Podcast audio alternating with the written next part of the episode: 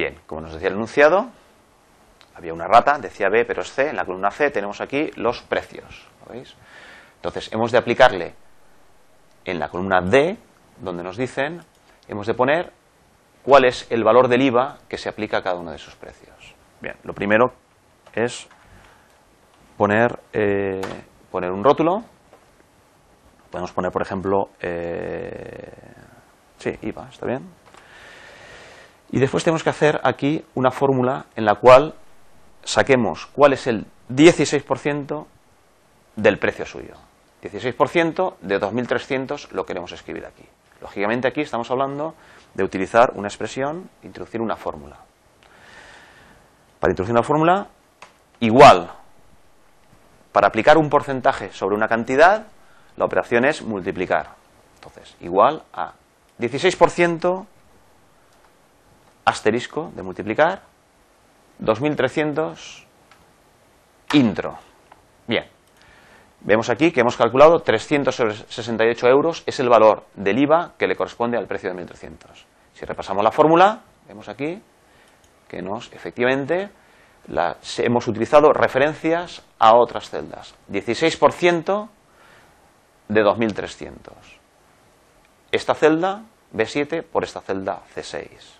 Bien, efectivamente, podríamos comprobar que este es un valor correcto de este valor. Bien, nos dice el problema que hemos de hacer eso para todos los cuadros. ¿De acuerdo? Para todos los cuadros, lo que significa es que tenemos que esta fórmula, la misma o parecida, no sabemos muy bien todavía, utilizarla para calcular el, IVA de los otros precios.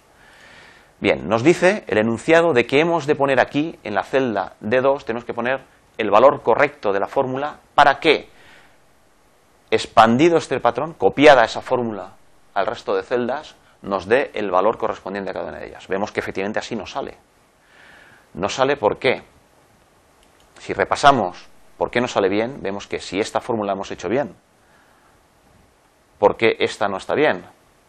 Pues porque las referencias que hemos utilizado son referencias relativas, con lo cual aquí hemos calculado el 16% de la primera cantidad, referencia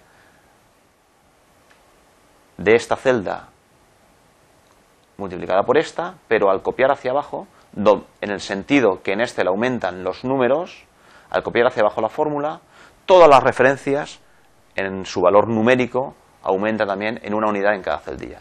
¿De acuerdo? Vemos que aquí teníamos B7 por C2, se nos ha convertido en B8 por C3, B9 por C4, B10 por C5, etcétera, lo que no es correcto. ¿Por qué no es correcto? Porque una de estas dos referencias que tenemos aquí, B7 por C2, una de ellas, la B7, queremos que se quede fijo. Queremos para todos estos valores calcular siempre el valor del IVA, el valor del 16%. Por ello, tenemos que estas referencias que son relativas por defecto en el Excel, tenemos que considerarlas no relativas.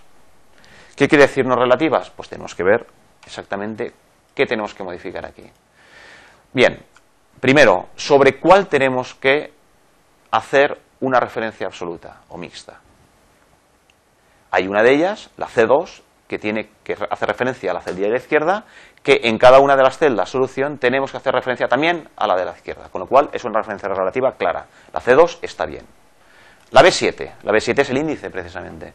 Al bajar referencias se me bajará la referencia hacia abajo. No queremos esto. Queremos siempre hacer referencia al 16%. Si nosotros copiamos la fórmula hacia abajo, hacia abajo nos cambian los números. Luego en esta fórmula nosotros tenemos que fijar el número, fijar el índice 7. ¿Cómo se fija? Se fija introduciéndole justo delante del 7 un signo dólar. Con ello nos resulta una referencia mixta en este caso, porque es B dólar 7 por C2. Bien, esta será la fórmula correcta que copiada hacia abajo nos va a dar el resultado correcto, como vemos, comprobando cada una de ellas. Nos podemos ir al final, comprobar la última, que está haciendo referencia siempre al 16% de la cantidad que tenemos a la izquierda.